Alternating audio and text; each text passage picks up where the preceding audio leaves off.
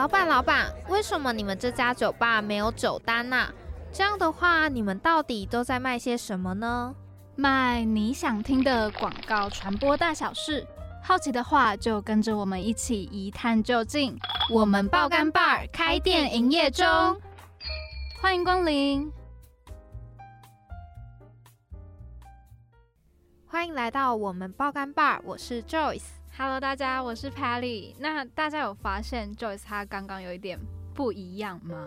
我的声音就是变得非常的有气质。你可以跟听众讲一下，为什么你会突然想要改变你的声音吗？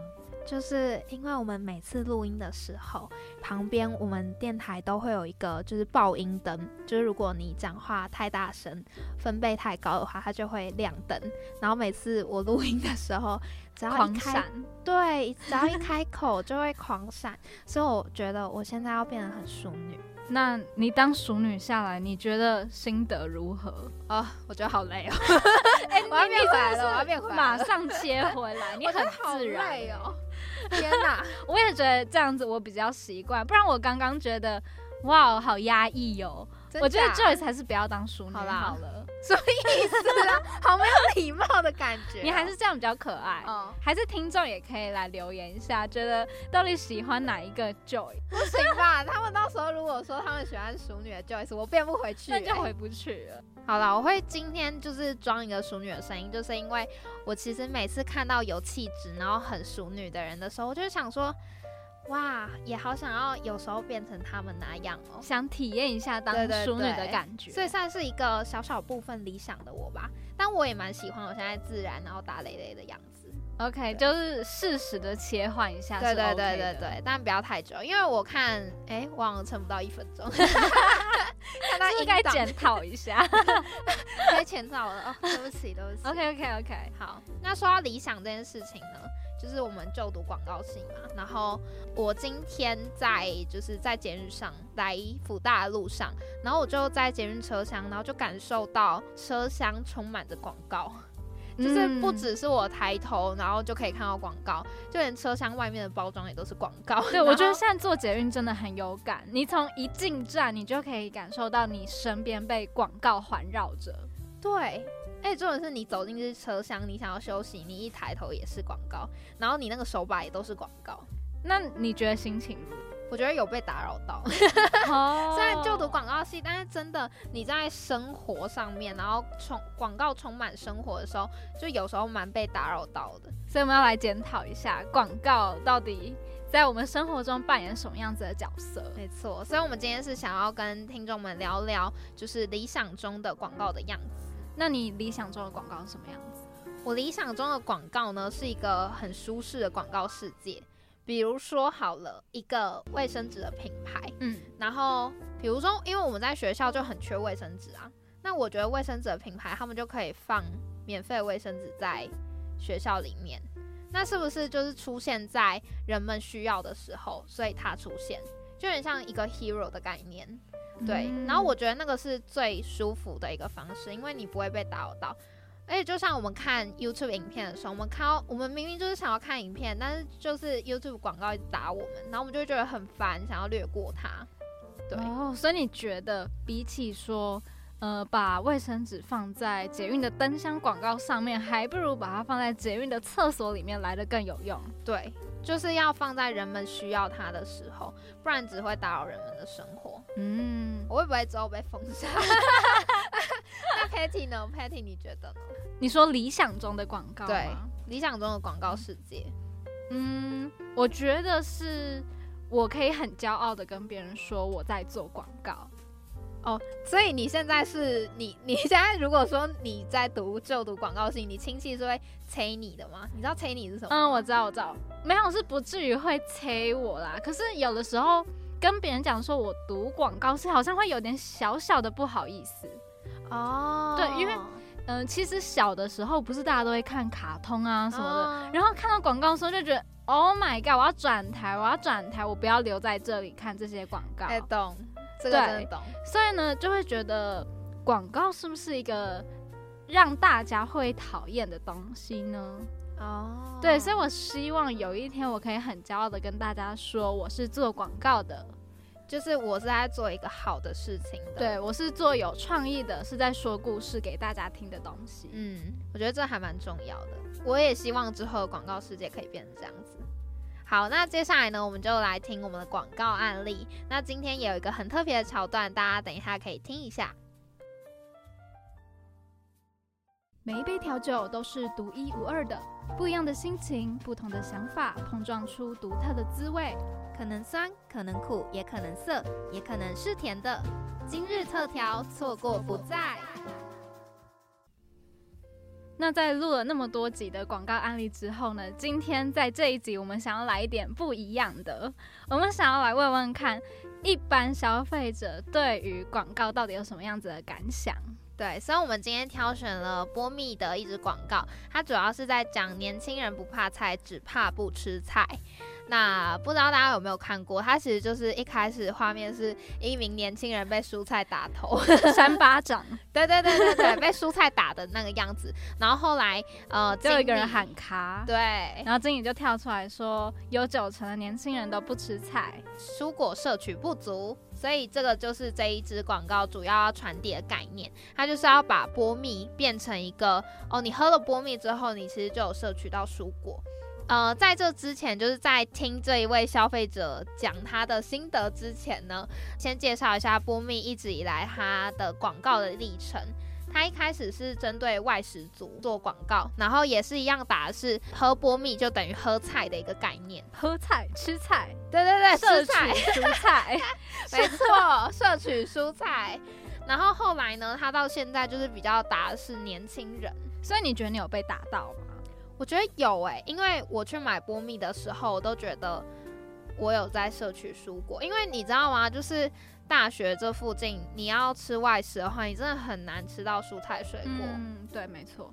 所以，当你觉得你蔬菜摄取不足的时候，你是会想要去便利商店买波蜜喝。对，可是一般来说，我的购买历程是这样子的，就是我去买饮品的时候，我会突然想到我最近蔬菜摄取不足，所以我选择喝波蜜，而不是我想到我蔬菜摄取不足，所以我去买波蜜来喝。我觉得他这支广告其实还蛮有趣的地方是，他有用到谐音梗。就是他说年轻人不怕菜，就怕不吃菜，对，然后又加上年轻人都不吃菜，对，所以我觉得他有抓到，嗯，可能消费者他真正需要的东西是什么，所以才是为什么波蜜的广告会被大家觉得哦还蛮有趣的，没错，那也有可能是有一些年轻人他平时会吃菜，但是他生活在外比较少吃菜，对，那就会让大家有一种印象深刻的感觉，它的切角是蛮好的。那接下来呢，我们就来听一下这一位年轻人，我们的消费者，他对于这支广告的一些心得。那我们现在邀请到了一个年轻人，然后来跟我们分享一下他看了波蜜这支广告有什么样的心得。好，我其实个人觉得，就是我我其实有看过波面广告好几次，但是我其实印象都没有到很深刻。我觉得其中有一个原因是因为我一直都很 confused，他到底在做什么。就的确，你可能会看到，就是他可能用。菜打他的头，你会觉得他什么？你就可能有一个印象，可是你不会真的因为这样子就会感到我特别对波蜜很喜欢，或者是觉得他会好吸引我的感觉。我只会觉得那是一个很莫名其妙的噱头，但是我没有觉得很不好，只是会不是我的胃口的广告这样。哦，不太懂他到底在打什么广告。对，然后会觉得就算知道就是波蜜可能是为了要否让你们多吃一点蔬菜，然后希望可以补充一些维生素，但是你会觉得说用这样的方式，我好像。也不太能懂为什么要这样做的感觉，所以我没有很爱，我觉得有点 confused 这样子。哦，那你知道这一支广告主要是在讲说年轻人不怕菜，只怕不吃菜吗？老实说，我不太知，我不太知道。就是在就是在你们讲之前，我只是觉得他只是可能要崇尚很多绿色植物跟绿色生活之类的。哦，原来如此。所以你觉得他没有打到你就对。我觉得真的没有。好，那你会觉得喝了波蜜，你平常会喝波蜜吗？偶尔就只有可能家里刚好拜拜的时候，有的时候我才会特别拿一瓶去灌这样子。那你为什么会喝波蜜？你是觉得它有蔬菜摄取的部分吗？还是有另外的原因？其实我觉得波蜜比我想象中的好喝，就从小的时候我都会觉得就是蔬菜汁应该会很恶，但其实它蛮好喝的，就甜甜的。然后我会选择它，原因是因为相较起其他饮料，我觉得它稍微的健康一点，就必须得说波蜜的那种健康的印象，在我心中还是有屹立不摇的地位，还是有被打到。对，只是可能那只广告我真的不太懂，但是我觉得它的形象塑造是有成功的。好，那谢谢这一位同学，年轻人，谢谢你，谢谢。好的，那刚刚听完，我们好像现在在新闻编播的感觉，很像刚去采访完一个人。这是这是今天的特别桥段。那我们刚刚真的是随机抓了一个年轻人，然后进录音间录音。对，然后他刚刚分享了一下他对波蜜这支广告的想法。那我觉得我们是没有意思要在这一集里面说什么要批评广告什么的，我们只是就是邀请人来分享他们真实的想法。那对于我来说，我是蛮喜欢这支广告的切角的。所以也的确，其实不同的人看到同一支广告，他们会有不同的想法。嗯，对，所以我觉得还蛮有趣的。那 Patty 你呢？你喝波蜜吗？老实说，我不喝波蜜。行，所以广告有时候也是打不到一些人的，就是有一些人对于你这支广告可能就是没有正负面的想法，因为他就是不喝。但我觉得他这支广告对我来讲，他成功的地方是它让我认识到波蜜这个品牌。对，只是因为我自己本身就不太喜欢喝罐装饮料。哦，对，所以我才不会因为我觉得他的广告有趣就去买他的东西。我其实知道 Patty 不喝博蜜，所以我是故意问他。你要故意让我挖坑跳就对。对对对，但你跳出来了，对，OK，你你跳进去会 活下来对，你活下来了，你没有入坑里面。对，那也希望大家今天会喜欢这一支广告案例。然后如果大家喜欢，就是我们有这种随机抓消费者进来录音的话，就是也可以跟我们说，我们之后会常常有出现这种桥段。的，你想选真心话还是大冒险？我想听冒险里的真心话。真心话大冒险，你敢听冒险里的真心话吗？在现在这种资讯爆炸的时代下面，你觉得要如何让行销，应该说要如何透过行销，才能让消费者去看到？自己的品牌，资源爆炸是资讯很资讯很过量的年代，对吧？就是有点像是百家争鸣，然后要怎么样才能去突出，在这个市场里面变得更突出？想要的是突出，还是可以活下去？呃，先活下去再突出，对吧？让消费者可以知道。好，嗯，我以前也是会很直觉的觉得要突出的人，可是我后来真的觉得活下去比什么都还要重要。就是先稳，再突出，因为才有才有办法去突出。但有些人不一样，有些人是他用他一突出他就有名了。当然，就是这也是很天需要天时地利人和，也绝对发生过这种事情，也绝对有很多这种案例。但是活下去能不能活下去，或是没有活下去的案例其实更多，所以会觉得对好。所以回答这个问题，如何在资讯爆炸的时代被看见？我觉得第一个很重要的事情就是要盘点你自己身边有多少资源，因为。你要被看见，其实要思考，就是有很多方法，比如说你可以经营你的 social media，或是投你广告，或是你去鼓起勇气找别人来跟你以合作，或者找别人来报道，然后或者是你的产品本身就要好，然后你因为东西真的好，而大家真的有所需求。所以他们愿意去分享，所以慢慢的你会起来。又或者你的风格性很强烈，那像这种，我觉得都是一种资源的展现。就是有些资源是具体的，比如说你是不是有一个 social media account，然后有些资源是无形的，比如说你是否拥有风格。对，所以就是厘清自己，然后盘点资源，我觉得就是第一个要做的事情。我觉得，对，不然的话就会是一场很盲目的战争这样。然后第二个，我觉得很重要，就是善待所有愿意看见你的人。然后，嗯，不管你想要成为一个自媒体工作者、KOL，或是你在一个新创工作，就是在这种前提之下，所有愿意去听你说话的人，来使用你的产品的人，然后来跟你互动的人都非常的重要。然后你要善待他们。然后他们就有可能会让你被看见。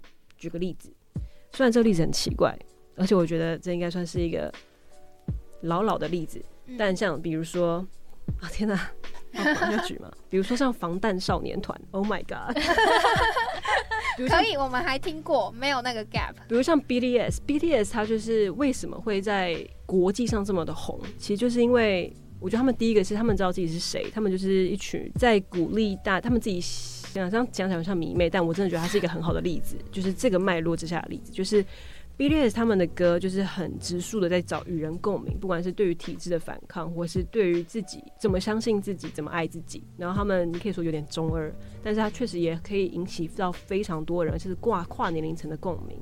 然后也因为这样，所以他们在韩国慢慢的有一席之地。因为前面有很多 K-pop 的前辈，所以也会有很多外国人其实会听 K-pop 的音乐。然后他们就在海外也有了一群一群喜欢他们的人。然后是这些人把 BTS 的音乐投到美国的 radio，就是嗯，广播广播里面，然后而且是他们各个广播都会投，然后让 BTS 的音乐在美国的广播被听到，然后让很多不知道他们的人慢慢的听见 BTS 的音乐，然后他们的做法，我觉得他就是很像善待愿意接触你的每一个人，然后这个善待是包含你的讯、你的讯息跟你的产品不要是垃圾。就是这件事情超级重要，你要跟人有有所共鸣，对他们要是好的，他们觉得有所陪伴，或是 inspiring，或是被鼓励到，这些都很重要，就是不能为垃圾。好，anyway，就是一个善待你的所有愿意接触你的人，也是一个例子，因为他们很有可能会帮助你被看见，对啊，品牌想要变得突出之前，要先想办法让自己活下来。那在活下来的这一个一路程中，你就会找到属于你自己突出的那个嗯点了。嗯，而且有时候突出的点，比如说一开始你想的，跟最终大众真正被你吸引到的，嗯说不定是两件事，嗯，所以也是一种测试的过程，对啊，风格也会一直改变。嗯感觉诚意比较重要，我觉得我一直都是这样，我觉得诚意很重要。不要说谎。要善意对待这个世界跟你就不要的顾对客。对，然后不要卖垃圾。如果这个产品就是个垃圾，那你就不要去卖嘛。嗯，对啊，不是对而且它如果这个东西本身就是垃圾，你再怎么行销也是没有用的。就你自己打从心里就已经知道这东西是假的，对 哦，对，我觉得很重要，就是选择你相信的东西，然后再嗯投入这个这个专领域。我觉得行销其实是个非常好跨入的专业，嗯门槛真的很低。嗯，但是真正做出差异的是，你如何思考行销，你如何看待行销，跟你是否选择你有所兴趣的领域去做这件事情。远方在一年前呢离开了惊喜制造，然后选择圆小时候的那个梦，然后出国一年，也很好奇说，在这一年的出国经验里面有体验到了一些什么，可以跟听众朋友们分享一下。有几点我印象非常深刻，其中一件就是，嗯、当我过度把工作成就跟自我价值绑定在一起的时候，我到国外，在我没有那些工作成就，身边的所有人都是新的朋友，新的甚至不是朋友，是新的人，我没有自己的生活圈，我甚至不会讲那边的语言法文的前提之下。我到底是谁？因为当我过度的把自我价值跟工作成就绑定，然后把自己丢到一个全然陌生的环境的时候，我会瞬间，我那时候瞬间就是极度怀疑自己到底在冲他笑。倒不是说哦，我为什么要出国？因为我觉得这是很重要的经验。可是我真的觉得，天哪，原来我这么高强度的用外在的东西来定义我自己啊！我以为我是一个不 care 的人，我以为我是一个很 careless 的人，但是我我原来其实没有我想象中的那么 careless，我吓到了。那当然也经过一段蛮忧郁的时间，然后但最重要就是从中去思考，就是其实自己的价值更高程度是来自于你到底是一个什么样的人，你怎么对待你身边的人，你怎么对待你身边的事情，你的处事态度是什么？我觉得这好像才是最重要的。我现在就还是在意工作，还是会在乎有没有在做自己想要达成的事情，可是我就不会把那个东西跟我的价值做深度绑定。我反而可以比较从容的去面对。那时候为什么可以解开这个心这个心中的结？就是当我把自己的价值跟工作高度绑定，当我没有工作，我到底是谁？我解开的那一天是我在洗手间刷牙的时候。然后哇哦，这个地点，然后我就问我自己说，蛮特别的，可能是刷牙吧，就是你也不能划手机，你就是看着镜子，看着自己在那边刷，嗯，哎、刷一刷就刷出刷出心得了，刷出体悟了。就是想说，哎、我今天我挂了，好了，就今天我的丧礼上，我到底希望我的丧礼长什么样子？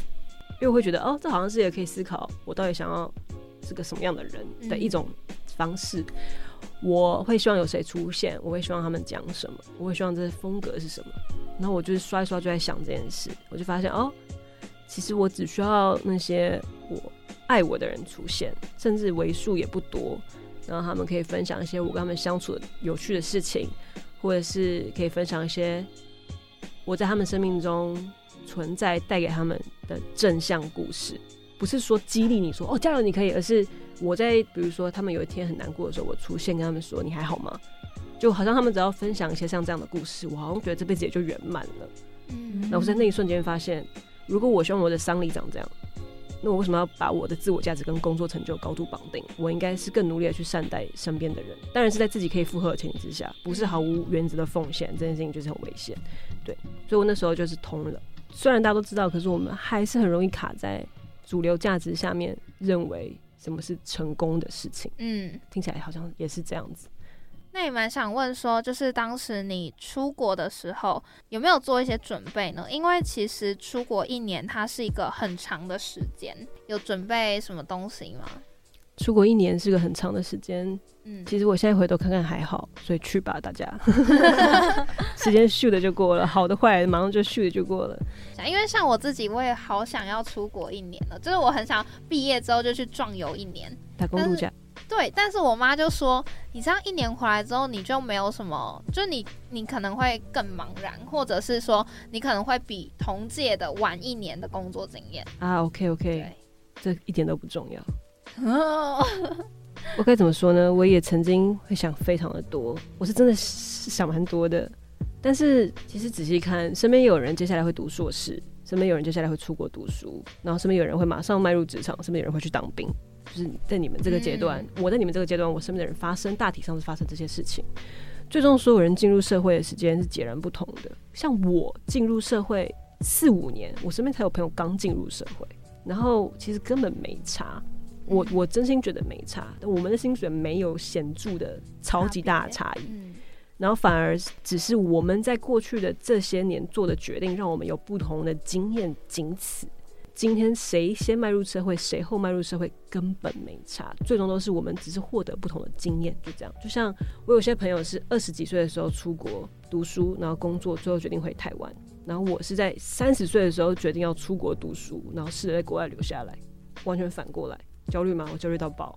可是其实仔细想，不要去看自己会失去什么，所以错过什么，因为你在失去跟错过的那些 moment，你都在获得其他的东西。所以如果是你想要尝试的事情，你就非常可以去试试看，但也要永远记得要为自己的决定负责。但也不用太担心，无论如何，只要把自己的健康顾好，身体顾好，不要挂掉，都可以。不要流落街头，太辛苦了，妈妈会伤心，都可以。懂对自己负责，你就可以去做任何你想做的事情。嗯，就每个人的时间都是不一样的，对，会在不同的时间点做不同的事情，会遇到不同的人之类的。对出国的经历，然后我还有一个感受很深。其实人在世界各地的人，其实都没有什么不一样，就没有说哪个国家的人特别怎么样，哪个国家的人特别那个样。出去之后就遇到了很多不同国籍的人，不同社会背景的人，不同收入的人。然后因为我自己在上法文课的关系，然后也因为需要学习一个语言，就会遇到其他需要学习语言的人，所以我遇到了难民。也因为可能另外其他生活圈的关系，我也遇到在 finance 工作的人。但是然后不同国籍，但是他其实根本没有不同。白目的人就是白目的人，好笑的人就是好笑的人，聪明的人就是聪明的人，然后幽默的人就是幽默的人。迷惘、难过，一个社会的薪资高与低，一一一个社会到底会生活的很痛苦，还是很富裕，还是很快乐，在每个地方都是一样的状况。就是原本以前在台湾会觉得啊，台湾真的是这样这样那样那样那样，出去才发现根本都一样。然后大家都有各自要面对的问题，然后也没有谁比较好，谁比较差。然后我会有一个很大的感触是，正是因为大家人的本质都一样，我们只是长得不一样，但然后我们的家庭背景、文化背景不一样，但我们都会难过，都会快乐。然后，所以在意识到我们的本质如此相同的情形之下，我反而可以更平静的去看待在台湾跟出国这件事情，比较像是我很客观的去看待我住哪里这件事情，其实只等于我喜欢哪一个生活的环境。就这样哦然后我要不要让自己有这个选择权，去住在我喜欢的环境？因为每个地方都是一样的糟跟一样的好，不能这样讲。有真的很糟的地方，嗯但是整体而言，大家可能会接触到的国家都是有它好跟糟的一面。台湾就有它的特色，台北有它的特色，伦敦有它的特色，巴黎有它的特色，然后科隆有它的特色，马斯克有它的特色。最终是你喜欢哪一个城市的样貌，你喜欢哪一个城市的气质，你想不想要去那边生活？因为其实大同小异。嗯，真的，我觉得这还蛮有趣的，就可以很客观的去看待出国这件事情，也不会追求一些很浪漫的出国的幻想，嗯而是很实际的生活生活，嗯你想怎么生活？我也很想知道说，就是因为我自己对于出国这件事情，我会担心说，是不是要有一个目标才要出国？就是我是不是要先设定好目标，说我要获得什么东西，或是获得一些故事之类的，我才能就是下定决心出国这件事情。我很好奇，说你在出国前有没有这种目标设定，还是你完全没有？就是我就是想要圆一个梦。对，那时候出发前是有人就是只很支持嘛，然后有些人会很现实的说：“你确定吗？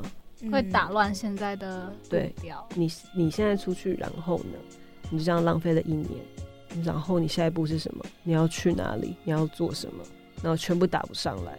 我现在也不一定打得上来，可是我变得很平静，我可以很平静的去面对这些杂讯。那我相信我也绝对可以找到下一步在哪里。所以目标吗？就看你会不会后悔吧，这比较重要，但还是有从中得到一些成长，绝对会。嗯那我觉得这样就够。对啊，嗯我觉得不管走什么路，就是听众朋友们，就是如果你们有想要尝试的东西，就去尝试。不管你走哪一条路，一定都会获得一些什么。其实我一直都是一个很迷惘的人，我好像从小就很迷惘。然后这个世界常常会说，你要知道你的下一步在哪，你要有目标。所以呢，迷惘的我常常会觉得我是错的，我不应该迷惘，我应该很努力的找出一个目标。直到我大概二十岁中，我发现，诶，我就是一个迷惘的人，而且我生来就这样，那我就要学着与之共处。我后来就是没有试着去解开了，我就不会觉得说，哦，我不能迷惘，所以我一定要怎么样。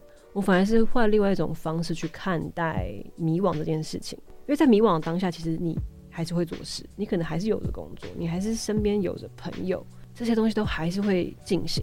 只是迷惘是你心中不断提出的疑问，使你对于现在的一切产生了怀疑，所以你迷惘，或是你觉得有更多更好可以去尝试的事情，或是你好奇想要去尝试的事情，所以你迷惘。我现在这样做到底对吗？会不会浪费我的投入？我投入了这么多年了，这样真的好吗？我的未来呢？我的生活会稳定吗？我到底该怎么办？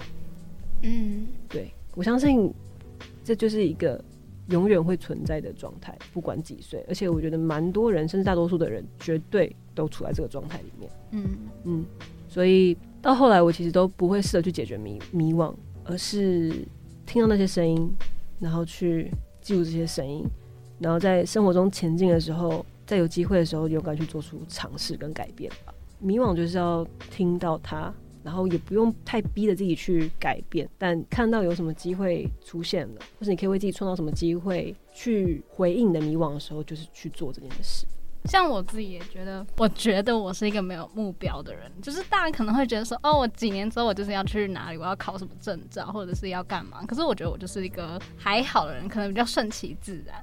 像以前可能会觉得说，嗯、嗯、要考什么科系啊，或者是要干嘛。可是到真的那个 moment 的时候，才会发现说，哦，其实很多事情都是很顺其自然的，就是你该往哪里去，可能真的有它的一种形式在嘛。我觉得，嗯嗯嗯嗯嗯。对，嗯，而且迷惘就是像一个沙，你就是因为不知道，所以你才会迷惘。但是真的有机会去做改变的时候，就去尝试，你就可以解决掉你的迷惘。对，当然也有可能更更迷迷惘。绝对有可能。但还是会找出自己的对对对最适合对自己的对步调啦。对，但是就是不要后悔，然后为自己的决定负责，这样。那在生活上啊，有没有因为过去的那些经历，然后有想要有什么样的调整？出国之后回来会让我更想出国，嗯会想要再一次对，就有预计明年再出国读书，然后希望这次可以是可能三五年的停留，嗯然后也看到国外，感受一下在国外生活的感觉，对吧、放下对于工作成就跟自我价值的绑定之后，反而人生出现了更多可能，也更勇敢。嗯好，那我们在这边祝福允芳，就是之后的不管是生活还是工作，都是可以找到更多新的可能。哇哇，谢谢。谢谢。谢谢。好，那下周呢，请持续锁定我们爆肝 bar，然后也欢迎追踪我们的 Instagram，然后搜寻我们爆肝 bar 就会有了。对，那我们的首播时间呢是礼拜五的晚上八点半到九点，那我们就下周再见喽，拜拜